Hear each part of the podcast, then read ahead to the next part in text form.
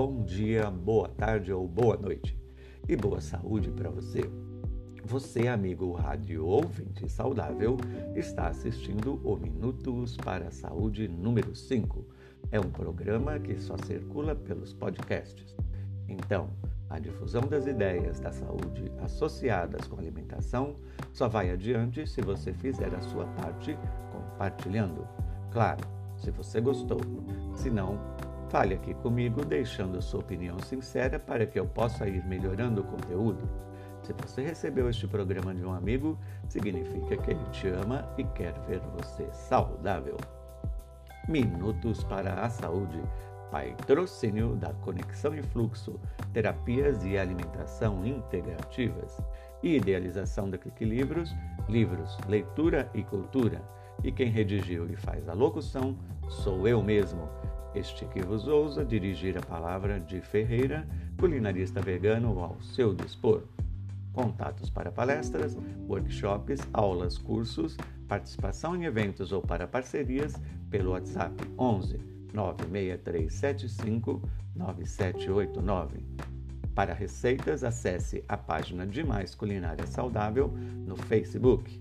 E para informações mais amplas sobre alimentação saudável e com muito amor pelos animais, siga no Instagram, arroba Conexão e Fluxo, sem o tio no A, ok? Ah, hoje eu vou falar sobre a sinusite.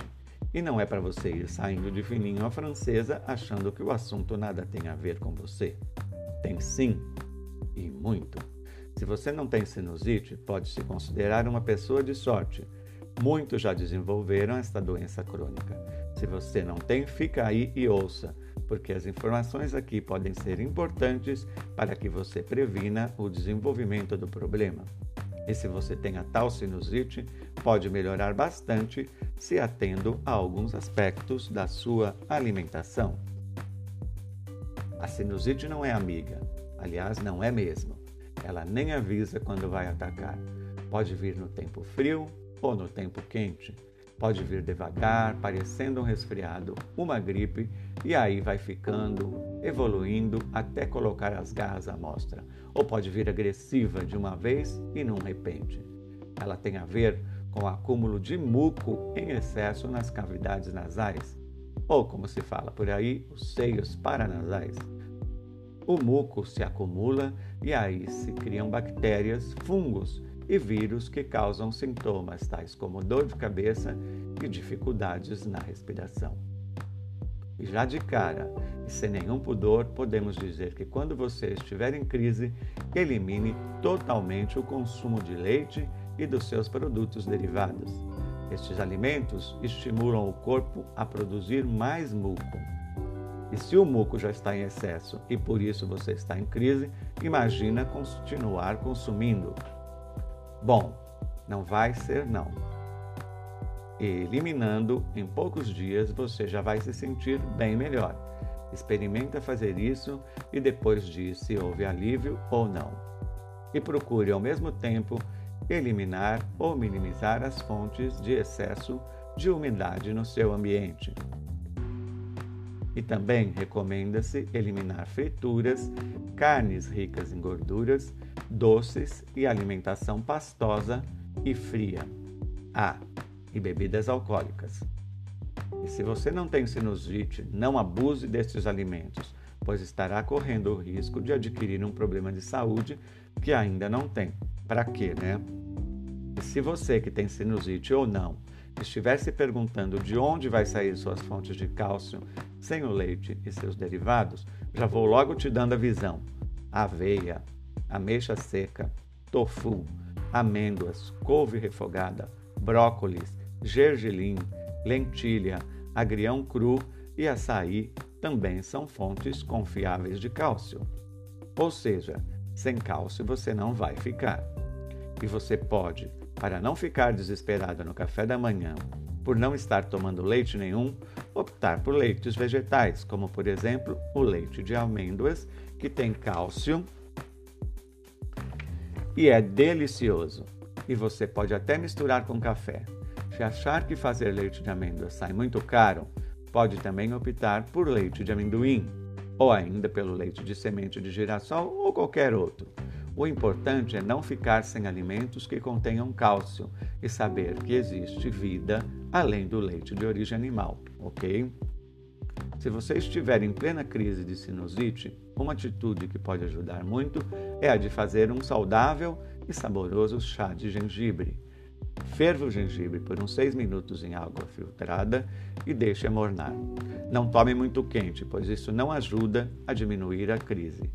O chá de gengibre morno vai ajudar a diluir o muco acumulado nos seios paranasais. O alívio das dores é bem perceptível e acontece rapidamente. Não se alimente com comidas geladas ou frias, pois elas vão levar mais umidade para o interior do organismo. Procure se alimentar de legumes cozidos, privilegiando a beterraba e a cenoura, as folhas verdes escuras, tais como couve, brócolis, espinafre, e procure usar mais aveia, o arroz integral, massas com farinhas integrais, linhaça e quinoa. Tempere seus pratos com cheiro verde, cebolinha, coentro, manjericão, gergelim e alho. Consuma frutas que ajudam a manter e estabilizar a produção de muco. Goiaba, uva, cereja, figo e pêssego. Todas essas devem ser consumidas in natura. Banana, pera e maçã devem ser consumidas cozidas ou assadas para ajudar a aquecer o organismo.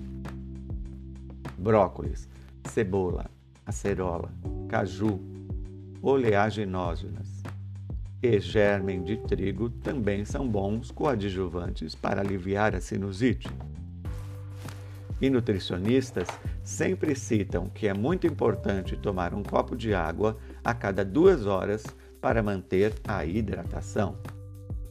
Aí está o que é de sua escolha e alcance para combater a sinusite ou para evitá-la. Manter a saúde, livrar-se da sinusite para ter uma vida com qualidade e ampliar sua capacidade de amar e ser feliz só depende de você e de sua boa vontade consigo mesmo. Isso é um sinal de amor próprio. Gostou desse Minutos para a Saúde? Então espalhe por aí, compartilhando com seus amigos para que eles também possam cuidar de si mesmos. Não curtiu? Então me mande um zap para 11 96375 9789 e me diga seus motivos para que eu possa me aprimorar. Até mais, um grande abraço, vibrações de boa saúde.